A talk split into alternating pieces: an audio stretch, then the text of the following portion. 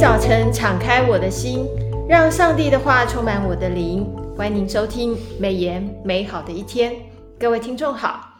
配合每日研经释义的进度，我们研读的经文进入了《生命记》三十一到三十二章。很开心邀请伯特利教会杨智辉杨牧师在现场提供《生命记》读经上的分享。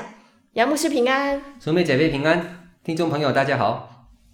申命记已经进入尾声了。我们知道三十一到三十四章可以说是摩西的临终之言跟他的嘱咐哦。没错。那三十一章里面，摩西就像一个老父亲一样，一百二十岁的时候，很语重心长的把所有要提醒啊接班的领袖啊、呃，这个约书亚以及想要写出来的这个律法书哦，交给了台耶和华约柜的祭司立位子孙跟以色列的众长老。那我第一个问题就是想要请问杨牧师，以色列民在摩西的带领下出埃及，人民已经习惯了摩西的带领方式。那么神要用什么样的方式让摩西能够顺利的把这个棒子能够交给约书亚跟其他的人呢？没错，好，我们先回顾一下哈，就是呃，申命记三十一章的一到二节。啊，那边说到说，摩西去告诉以色列众人说：“我现在一百二十岁了，不能照常出入。耶和华也曾对我说，你必不得过这约旦河。”这两节经文已经告诉我们，摩西必须要交棒给一位新的青年轻领袖，让他来继续带领以色列人过这约旦河，进入上帝的应许之地，就是迦南美地。谁能够适合接摩西这个棒子呢？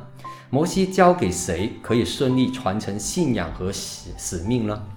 哦，第二，我想到的是《生命记》三十一章七节就说到了，摩西召了约书亚来，在以色列众人眼前对他说：“你当刚强壮胆，因为你要和这百姓一同进入耶和华向他们列祖起誓应许所赐之地。”你也要使他们承受那地伟业。摩西没有考虑空降部队来接棒，因为空降部队不一定有相同的价值观和使命。他乃是遵照神的拣选哦。嗯。啊，有一段话是这样说的，在民书记二十七章十八到二十节里面提到，耶和华对摩西说：“嫩的儿子约书亚是心中有圣灵的，你将他领来，接按手在他头上。”又将你的尊荣给他几分，使以色列全会众都听从他。约书亚在四十年前和迦勒是忠心于上帝的进迦南地的一个探，探就是两个探子，对不对哈？嗯、那其他十个探子因为报恶信，而被上帝用瘟疫把他们当场杀死。哦，那那一代的以色列人也死在旷野了。是，约书亚通过了信仰的考验，选择相信上帝赐下。迦南美地的应许，他跟从摩西学习领导也有足够的时间，所以他是一个适合接摩西棒子的人选。然而，人性是在居高位的时候是容易骄傲的，对上帝的救恩也容易健忘的。怎么样帮助一个新的领袖愿意持守这样美好的信仰跟使命呢？嗯、第三方面，我想到有一个经文，就是《生命记》三十一章九节。那摩西将这律法写出来，交给台耶耶和华越贵的祭司立位子孙和以色列的众长老。摩西另外拣选两群人成为约书亚的团队，在宗教上有祭司立位人啊，立位人的子孙帮助他；在政治和军事上有以色列的众长老帮助他。他们和约书亚。都要诵读律法书，这律法是摩西以书面形式把神的命令传递给以色列人的。如果领袖团队选择跟从上帝，谨守遵行神的话，神就应许必与他们同在，必不撇下他们，也不丢弃他们。所以他们不要惧怕。畏惧迦南人，使他们承受那地为业，哈，就是《生命记》三十一章六到八节所记的。是，所以摩西传下来的棒子就包含约书亚，嗯，还有利未人跟这个众长老，就是一个团队的，一个团队。主要领袖当然是约书亚了。是，是就是一个团队侍奉的精神的传承。是。好，我第二个问题想要请教杨牧师，就是《生命记》的三十一章九节，就是刚刚牧师有念到。是摩西将这律法写出来，那这个律法指的是什么呢？嗯，好，还有为什么要选择豁免年的时候的住棚节？嗯，这个对呃，要要来对以色列人民宣读律法，这是有特别的意义吗？啊，这个是非常好的问题。哦，三十一一章第九节哈、哦，这律法是指摩西以书面形式把神的命令传递给以色列人的。那这些命令不仅包括我们这一本书哈、哦，《生命记》生命记啊所记的话语，而且还包括了整本五摩西五经哈、哦，整个摩西五经，就是圣经中最前面的五卷书，《创世纪》、《出埃及记》、《利未记》。民数记，还有我们啊、呃、现在读的生命记哦，这五卷的话语，他们都是在圣经历史中以书面形式记录和保存的神的话语，而神所亲自默示的圣经哈，那就是生命记三十一章二十四到二十六节所记的啊。第二，至于为什么要选择豁免年时的祝棚节来对以色列人宣读这些律法呢？美言的作者吴绍明牧师。在十一月二十号释义当中有提到一段话哈，他说：“律法书由摩西完成，交给了在会幕里侍奉的祭司立位人以及支派长老。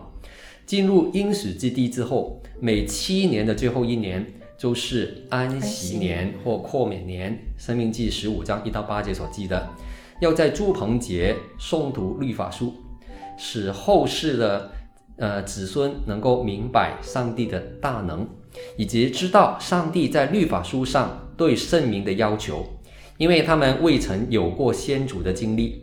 安息年的祝棚节宣读律法的制度被设立起来了，圣道的价值因而得以延续下去，下一代可以传承信仰，也让他们学习敬畏耶和华他们的神。申命记三十一章十到十三节所记的。是，啊，这个就是为什么要在豁免年时候念律法的原因。是的。好，那呃，我另外想要请教杨牧师的地方，就是今天每日研经释义研读的经文是《生命记》三十二章四十七节里面有提到啊，因为这不是虚空，与你们无关的事，乃是你们的生命。在你过约旦河要得为业的地上，必因这事，呃，被必因这事日子得以长久。嗯，那我第三个问题想要请问杨牧师，就是这里的生命指的是守律法吗？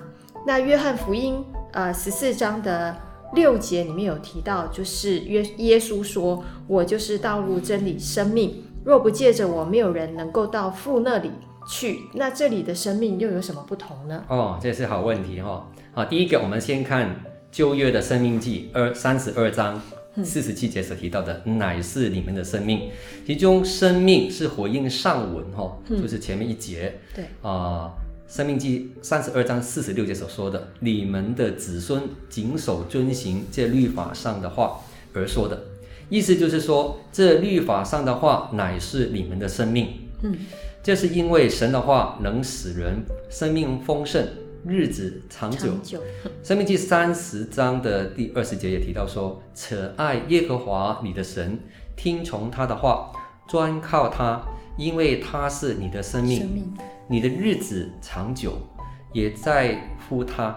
其中神是你的生命，嗯，意思就是神创造了一切，使人生命丰富，子孙绵远，长久享福。”人要得到这样的生命，必须要爱上帝，听他的话，专心依靠他。这里用“你”字，说明不只是向全以色列人的呼喊，也要求每一个人做出及时的回应。哈、嗯，那我们再来看新约的约翰福音十四章六节所说的哈，就是耶稣说：“我就是道路、真理、生命，若不借着我，没有人能到父那里去。”这是他向全世界发出的宣告：世人在政治、道德、宗教上乱撞乱碰，哈，那找不出找不到一条路啊，到上帝那边的。耶稣基督指出，人的出路是与神和好，但要到上帝那里去，必须要通过新主耶主耶稣基督这条路哈，唯一的道路，因为他就是去到上帝哪里的唯一道路。嗯，信徒应该一生去学习耶稣基督顺服神的榜样，遵循他一切的教训，严格的来啊谨守遵行基督徒的啊就是一些的上帝的要求哈，就是我们执行上帝的话，这样才能够行走在主耶稣的道上。耶稣是神道成肉身的一个啊看得到的啊一个神，他是那真理，就是永不改变的。借着主基督，我们也能够进入与天父和好且亲密的关系里面，从而得到永远的生命。是，因此呢，《申命记》三十二章四十七节的生命呢，是指地上短暂的生命；而《约翰福音》十四章六节的生命是指永生，就是永远的生命。哦，原来有这样子的不同。哼，好，谢谢，谢谢杨牧师哦。我们今天其实读到的经文已经到了《生命记》的尾声。是。啊，所以其实我们花了五十八天的时间要把《生命记》读完，可是读完了以后才发现，其实我们的上帝是一个非常非常特别的上帝。就即便我们从这个呃二十八章，特别是二十八章提到了很多这个咒诅，嗯，但是我们知道，在上帝每次在最后的环节的时候，都会提到，只要我们回转，只要我们归正的话，没错，他还是给我们赐给我们许多的福分跟应许哦。所以，我们这个我们的上帝，他是一个信实而且蛮有恩典的上帝。只要我们愿意努力、专心一意的跟随他，他必然会保守我们，而且是在各样的艰难的环境当中拯救我们。就如同《生命记》的三十二章三十二章三十九节提到：“我唯有我是上帝，在我以外并无别神。我使人死，我使人活，我损伤，我也医治。”并无人能够从我手中救出来，这样子。盼望我们每个信徒都以全人、全心、全意去回报那位爱我们的上帝，而且要做一个忠心良善的这个仆人。那么，我们今天美言美好的一天就分享到此，谢谢您的收听。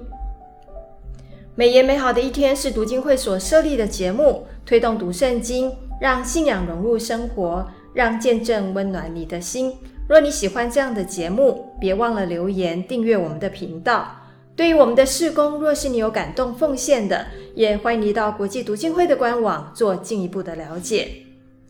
愿上帝的话语丰富充满我们的生活，使大家福杯满溢。